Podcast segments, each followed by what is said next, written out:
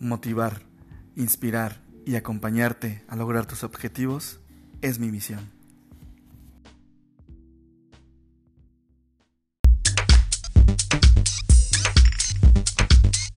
Hoy quiero contarte una historia, una historia que en realidad es algo que viví muy de cerca, algo que ocurrió con una persona con la que compartí, una persona a la que en el corto tiempo que la conocí la aprendí a querer, a admirar por su valor, su entereza, su determinación de, de cambiar.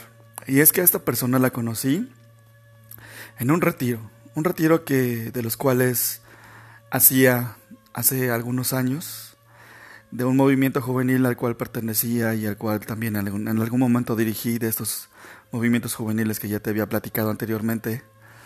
Este movimiento se llamaba Jóvenes en su búsqueda y hacíamos retiros e invitábamos a más jóvenes, adolescentes, a que vivieran este retiro, ¿no? Era un encuentro personal, un encuentro espiritual, un encuentro con los demás.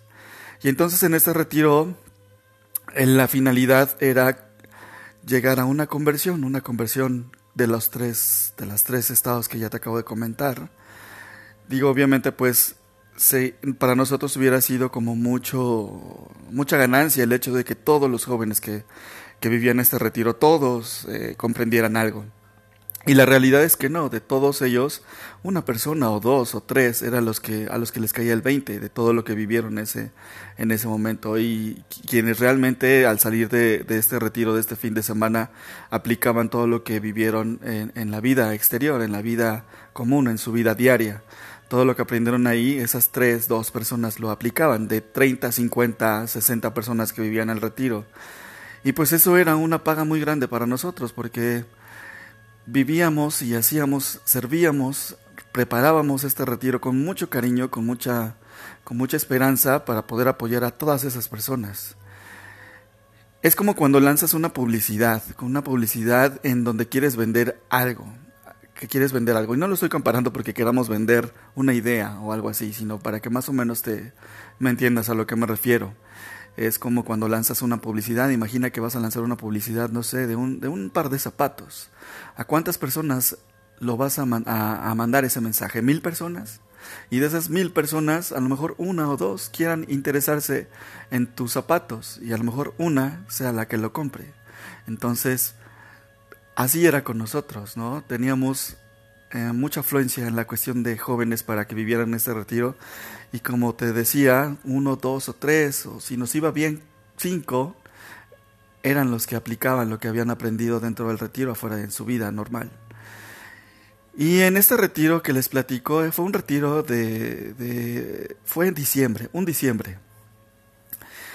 Estábamos esperando, la verdad es que estábamos esperando a muchas personas, se llegó el día y siempre teníamos en, en, la recepción, en la recepción de la casa donde rentábamos para, para que viviéramos este retiro, para realizar el retiro, teníamos una recepción en donde recibíamos, obviamente, a las personas, a los jóvenes, a los adolescentes y a sus familiares que los acompañaban a dejarlos para que pues revisáramos em, solicitudes, porque requeríamos que llenaran solicitudes para conocerlos un poco más, la cuestión de que si necesitaban o requerían de algún medicamento en especial, que si eran alérgicos a algo y ese tipo de, de cosas que pues a lo mejor tendríamos que saber para que conozcamos un poquito más a la persona.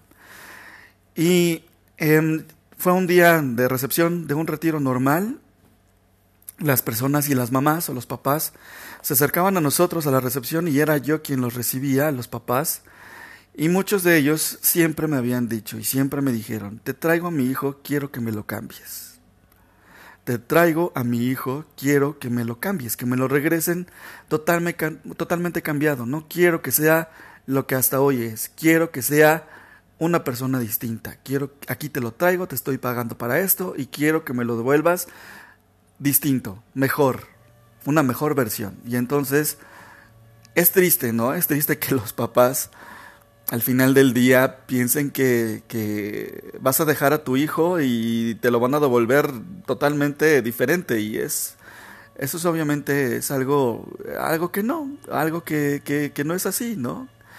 Y lo que yo les respondí a los papás es que su hijo va a ser exactamente como es, pero con una perspectiva de vida totalmente diferente, ¿no? Y no se garantiza, por lo que ya les comenté, que de mil o de sesenta o de treinta, uno, dos, tres o cinco son los que realmente les cae el veinte. Y no porque nosotros no hagamos bien el trabajo, sino porque realmente así son las cosas, desafortunadamente. Uno quisiera que todos, a todos les cayera el 20, pero pues no es así. Y bueno, me llegó una mamá, una mamá eh, con su hijo y literal me dijo así, definitivamente quiero que me lo cambies. Es, mi hijo es así y me empezó a describir a su hijo como si se estuviera quejando, como si yo fuera el papá o no sé, a una persona a la que con varita mágica va a cambiar este, a, a, su hijo y va a dejar de hacer las cosas que a ella no le gustan. Y me empezó a decir es que mi hijo se droga, mi hijo tiene amistades que no que no, no, no, no deberían de, de, juntarse, él de juntarse con ellas, pero no me entiende, no me comprende, está totalmente revelado hacia mí, me insulta, he tenido muchos problemas con él por mismo de la drogadicción, porque su problema de, de drogadicción ya es muy grande, eh, ya es muy dependiente de eso, y el chavo, el chavo tenía, si no mal recuerdo, el chavo tenía 17 años, no voy a mencionar los nombres, por respeto a ellos, por respeto a las personas, eh, y bueno, el chavo tenía como 17 años, 18 años más o menos. Y, el chavo de plano iba obligado, iba obligado, obligado a, asistir a este retiro porque él no quería. Él llevaba la actitud de yo no quiero estar aquí, yo quiero irme a mi casa, si estoy aquí es porque mi mamá me está obligando. Y la verdad es que la actitud del chavo, pues muchos chavos eh, llegaban a estos retiros así y eso nos costaba muchísimo más trabajo porque pues a una persona que no quiere estar en un lugar, pues es, es como complicado el hecho de, de, de, poner ganársela, de poder convivir con ella, de que esa persona platique contigo, ¿no? Porque pues desde el principio está negado a vivir eso que, que, que lo están obligando a vivir. Y, y, pues obviamente el chavo empezó con esa actitud en el retiro, ¿no? Y la mamá total, ya después de toda esa queja, después de que yo le dije, y a lo mejor soy muy grosero o era muy grosero en ese entonces con los papás, pero literal sí les contestaba mal, les contestaba, ¿y por qué me molestaba? Y aún así me molesta, hoy en día me lo recuerdo y me molesta, ¿no? Porque pues, o sea, ¿Qué forma de pensar es esa? No sé, digo, uno como papá, pues quiere lo mejor para sus hijos, ¿no? Pero todo está en la casa, todo lo que aprenden los hijos está en la casa, todo lo que, la educación que le podemos dar a nuestros hijos depende de nosotros, ¿no? Y nosotros lo único que hacemos con estos retiros era apoyar a los chavos, realmente, era apoyar a ellos, porque no apoyábamos a los papás. Los, quien vivía el retiro eran, eran los chavos que, que, que asistían a estos retiros. Y entonces um, ya terminó la recepción, la mamá se fue como muy eh, escéptica, entonces me, porque me decía, y es que entonces para qué te lo traigo? Y entonces le dije, ¿sabe qué señora? Yo no le puedo garantizar, yo no le voy a dar una garantía de que, nosotros, que su hijo va a salir como usted quiere. Eso no lo voy a hacer, eso yo no lo voy a hacer porque no, soy, no somos una varita mágica. Aquí no, no cambiamos el modelo de hijo, aquí no cambiamos las mentes o el cerebro o el corazón. Aquí las personas y los jóvenes salen ellos mismos, pero con otra perspectiva de vida. Y si a él, su hijo, le llega a caer el 20, le llega a caer a, a aceptar todo lo que aquí va a vivir, qué bueno, eso ya es una ganancia. Y usted, usted de verdad que pues a lo mejor va a, a, aceptar de esa forma a su hijo y a lo mejor puede ser, no sé, un poco más feliz con eso. Pero sí le garanticé que no había ninguna garantía de que, de que su hijo iba a salir como ella quería, ¿no? Porque pues así no eran las cosas. Y total, empezó el retiro, eh, la actitud de esta persona, de este chavo, pues era como les digo, totalmente renuente a lo que estaba viviendo. En el retiro lo que nosotros hacíamos era como, como divertirlos, como empezar con muchos juegos, con canciones, esas canciones en las que estás cantando y hay movimientos, hay baile, hay una coreografía y a los chavos les parece eso algo tonto porque pues obviamente ya, ya, ya tienes una edad como, como de joven, ¿no? De 15 para arriba, ya no eres un niño para estar bailando que sí, que sí, eh, una canción infantil con coreografía, ¿no? Eso se, se les hace o se nos hace totalmente ridículo, pero la finalidad de hacer ese tipo de actividades era para, para romper el hielo, ¿no? Para decirte, oye, despierta, aún tienes un corazón de niño, ¿no? Y, Y empezaron las actividades, digo, tampoco les voy a decir qué, qué, qué pláticas dábamos o qué, qué temas o qué, qué cosas vivíamos en ese retiro, porque pues este, hay, que, hay que vivirlo para que pues obviamente ustedes puedan comprender todo, todo lo que conlleva y lo que se vive en, este en esos retiros que son mágicos, que son realmente... Em, em, cambian, cambian literalmente tu forma de ver, tu forma de ver la vida, tu forma de ver las cosas. En este, en este retiro aprendes a, encontrarte, aprendes a conocerte, aprendes a perdonar, aprendes a todas esas cosas que pues que a lo mejor en nuestra vida nos hacen falta, ¿no? Y, y bueno, llegó eh, la actitud del chavo en todas las actividades y en todos los temas y todo lo que vivió durante 12, dos días, un día y medio más o menos. Su actitud era totalmente renuente, apartado, aislado. Y entonces todo el equipo de servicio, que así es como le llamamos a, a, las personas que organizamos ese tipo de retiros, todo el equipo de servicio, pues nos preguntábamos, ¿no? Y teníamos así como que dudas. Y bueno, ¿qué podemos hacer con él? ¿Qué, ¿De qué forma podemos acercarnos, ¿no? Porque pues nuestra finalidad al final del día es eh, apoyarlo y buscar la forma de cómo sí llegar a él, de cómo sí poder eh, abrir que Él abra su, su, su, su, mente, su corazón y que quite esa barrera que lo está apartando de todos, ¿no? Que al final del día pues ya está ahí con nosotros y que pues a lo mejor eh, va a vivir algo bueno que es para él y entonces buscábamos la forma de acercarnos a él. Eh, obviamente pues él eh, participaba en todas las cosas pero con, con mucha renuencia como ya les comento, ¿no? Con, con, con, caras así de, caras largas, caras de ya, ya, me quiero ir, ya, ya no quiero estar aquí, alguien que me ayude, alguien que me libere, alguien, ya quiero correr, quiero correr, así, así literalmente la actitud de este chavo y de muchos otros, pero le estoy hablando de, específicamente de esta persona, de este chavo. Y en realidad al final ya llegó una plática, llegó una plática. Y esta plática, con esta plática, esa plática yo la di, la plática es la única que les voy a decir cómo se llama, se llama pecado, esta plática pecado, pero yo, yo daba este tema. Y no lo hacía como pecado así de los pecados capitales, que la Biblia, que vamos a rezar porque si no vivimos en pecado y todo eso. No, porque pues obviamente estás con jóvenes, estás con chavos y tienes que llegarles a ellos de, de una forma en la que ellos les interese, ¿no? No estoy diciendo que los pecados capitales y, ese tipo de, con la Biblia y eso, no estoy restando importancia, sino simple y sencillamente les estoy como platicando la, nuestra estrategia de cómo, cómo impartir temas, cómo exponer temas para que los chavos los capten, ¿no? Y bueno, yo en esta plática, pues la finalidad era decirles que, que, que ya después de platicarles muchísimas cosas, pero al final la plática era eh, que el mayor pecado que puede cometer una persona en la vida, el mayor pecado no es, no es el ofender a alguien más. Y no, no estoy restando tampoco eso, porque pues, obviamente eso también está mal. Sino me refiero más a el mayor pecado que alguien puede cometer es el hacerse daño a uno mismo, el no perdonarse a uno mismo, el lastimarse a uno mismo. ¿Cómo? Por medio de, de, de los rencores que a lo mejor estamos guardando, por medio de, de, las trabas que nosotros mismos nos estamos poniendo a no dejarnos avanzar, por medio de, de las drogas que a lo mejor consumimos, por medio de, de todo eso que, nos, que sabemos que nos hace daño, pero aún así lo hacemos y lo hacemos inconsciente o conscientemente y hasta el día de hoy no comprendemos por qué. Y eso es lo que yo les explicaba en este tema, que el mayor pecado que puedas cometer es hacerte daño a ti mismo, a ti mismo, porque pues Imagínate, imagínate, es lo que yo les platicaba en, un podcast anterior de los tres niveles del perdón. Si alguien más afuera de ti te hace daño, pues te va a doler, pero imagínate lo que tú puedas hacerte contigo mismo, cómo te hablas, de qué forma te estás tratando. Y eso es el mayor pecado que puedas cometer, hacerte daño a ti mismo, ¿no?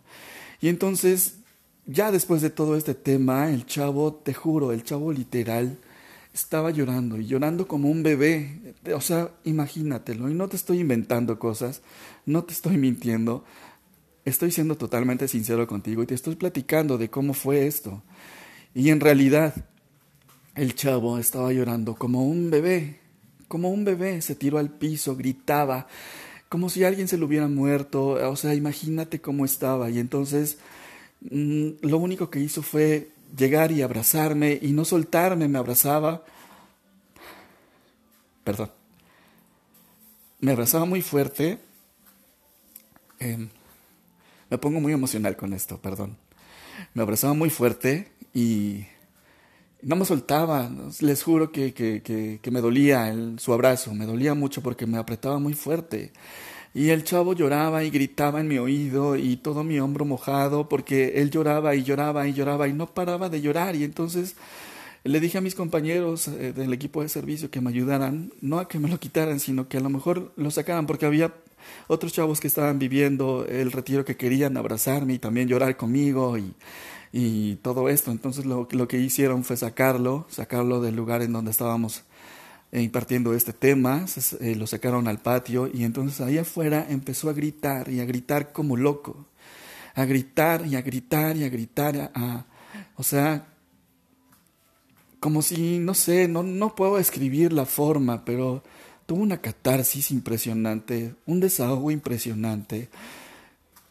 Y, y, y, te duele ver a lo mejor a una persona así, en ese estado, en, en el estado en el que nosotros vimos a esta persona. Y digo, y, y en ese retiro, gracias a, Dios, hubo, hubo más personas que reaccionaron de esa forma. Eh, pero bueno, me estoy enfocando más en, en esta chavo.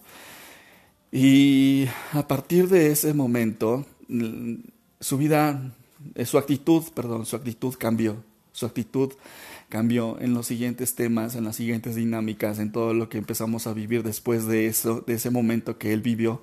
Se abrió, empezó a reír, empezó a abrazar a todos, empezó a participar, empezó a cantar, empezó a bailar, a hacer las coreografías que, que, que parecían ridículas.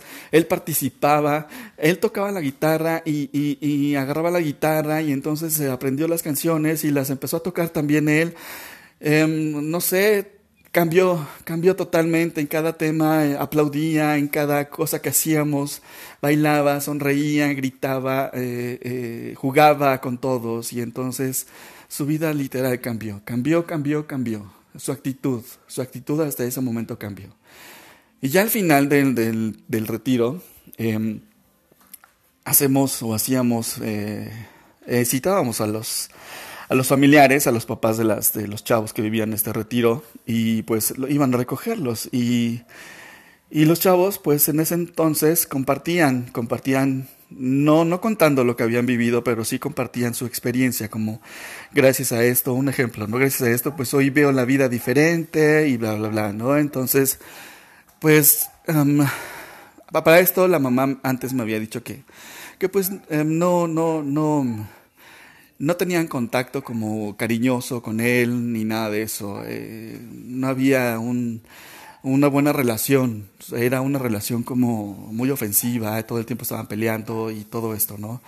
Y entonces cuando pasó el chavo a compartir su experiencia eh, a, las personas que estaban recibiendo a todos sus hijos, pues lloró, lloró y, y corrió a abrazar a la mamá, la besó, le pidió perdón, eh, le dijo que la amaba, la cargó, literal la cargó, eh, y le dijo que, que, iba a cambiar, que iba a ser otra persona. Y entonces la mamá se acercó a mí y me dijo, no, que no.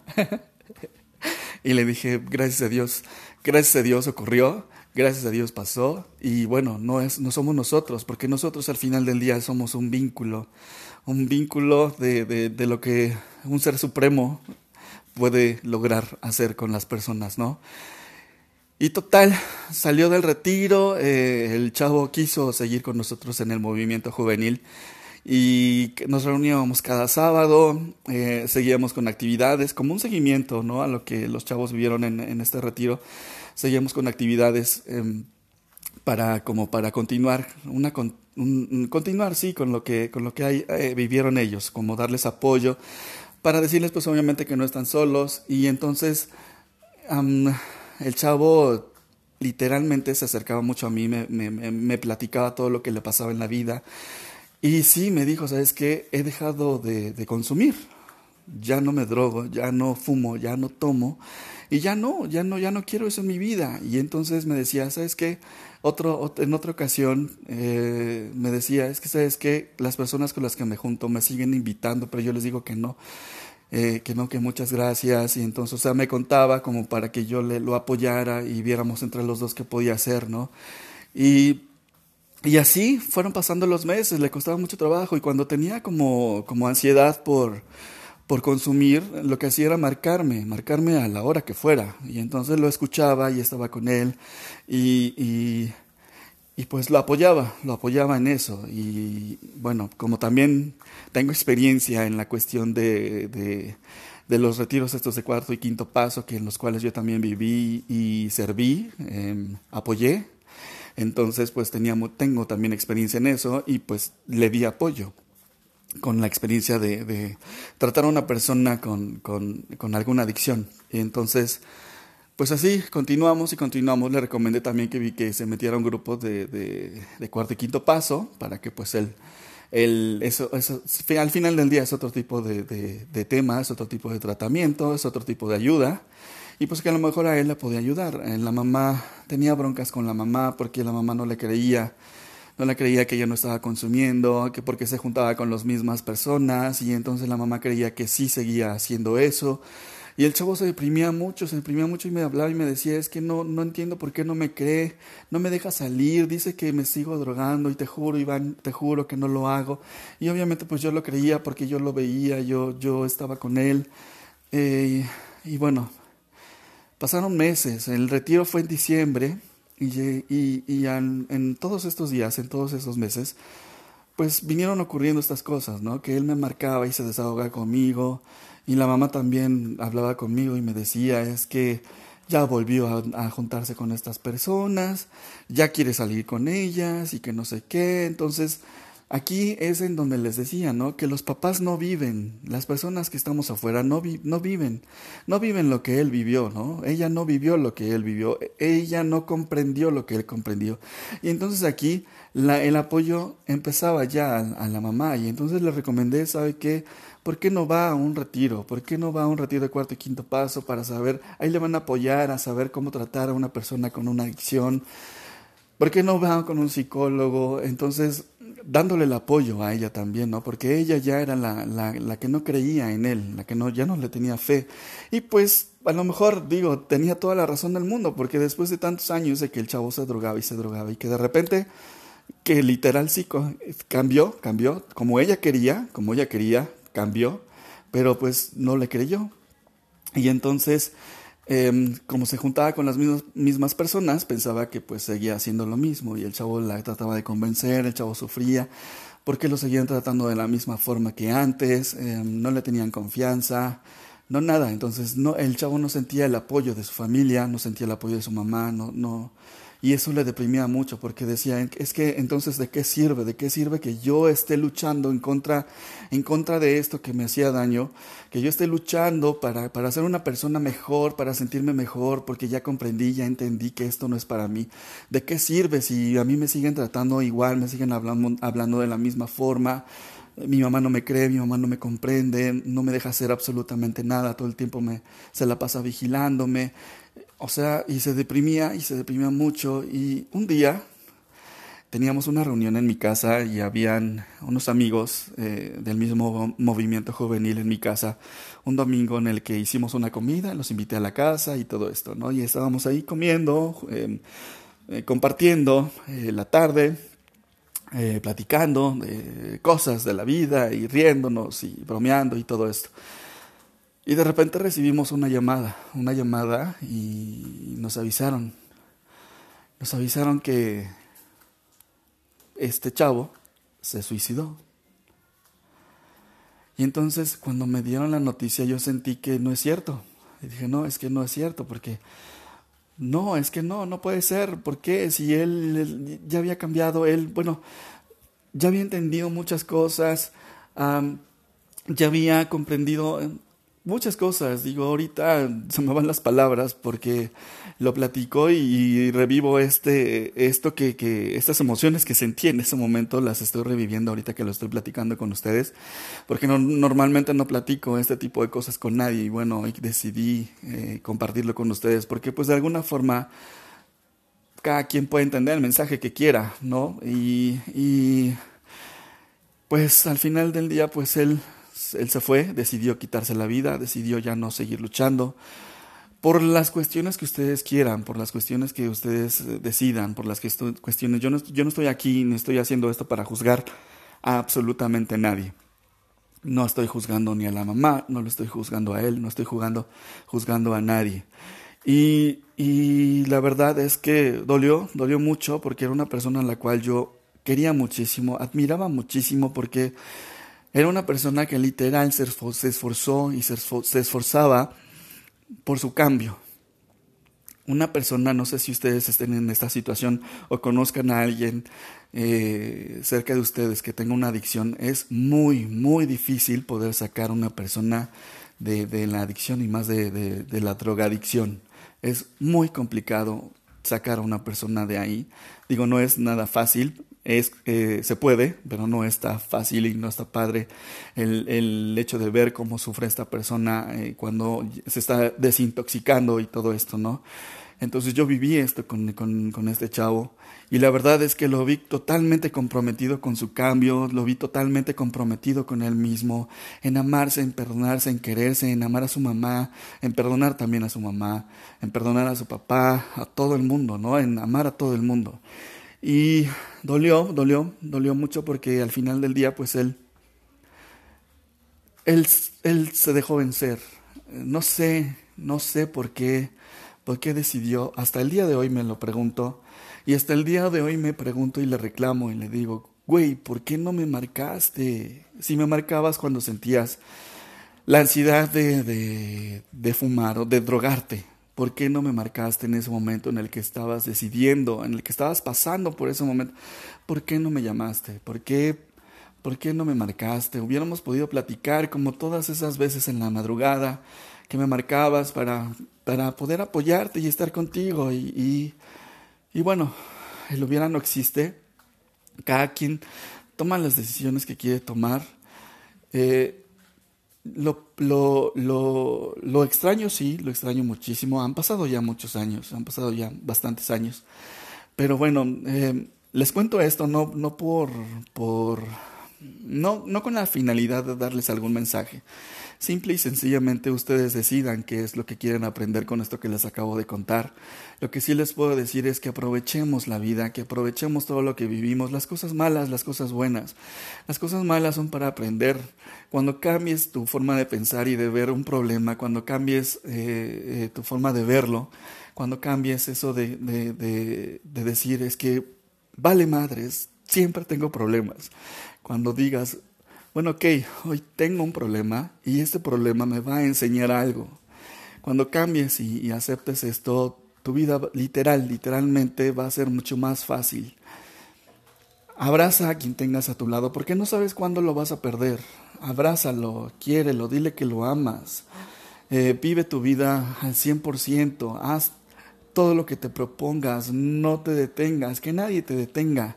Decide, decide para bien y no decidas para mal decide amar, decide ser exitosa, ser exitoso, decide ya hacerte bien a ti mismo y no cometas el mismo pecado, el mismo pecado de hacernos daño a nosotros mismos.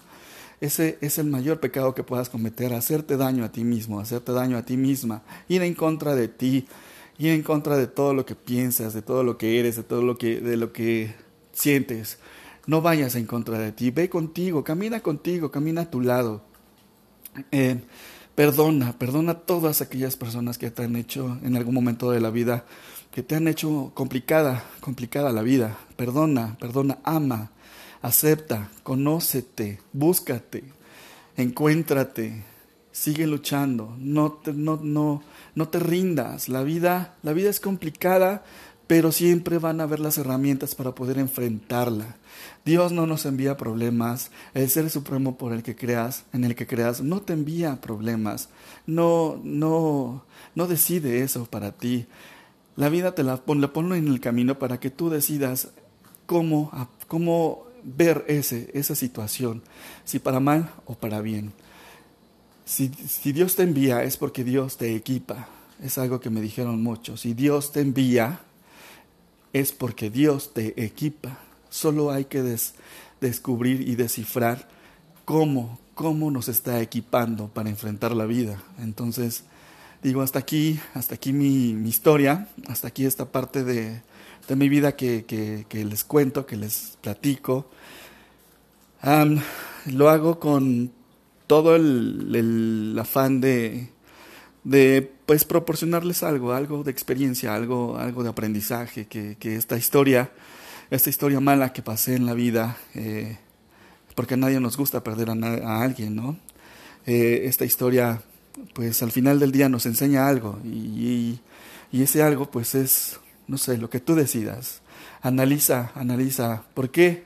¿Por qué estás escuchando hoy esto? Porque pues por algo, por algo lo estás escuchando, por algo te llegó este audio, por algo te mandaron este audio, por algo, por algo lo estás escuchando. ¿Para qué? ¿Para qué lo estás escuchando? ¿Por qué? De algo te va a servir. Y espero que, que, que ayudes a otras personas compartiendo esto. Y te agradezco por escucharme. Y bueno, nos escuchamos y nos vemos en otro episodio. ¿Sale? Nos vemos. Bye.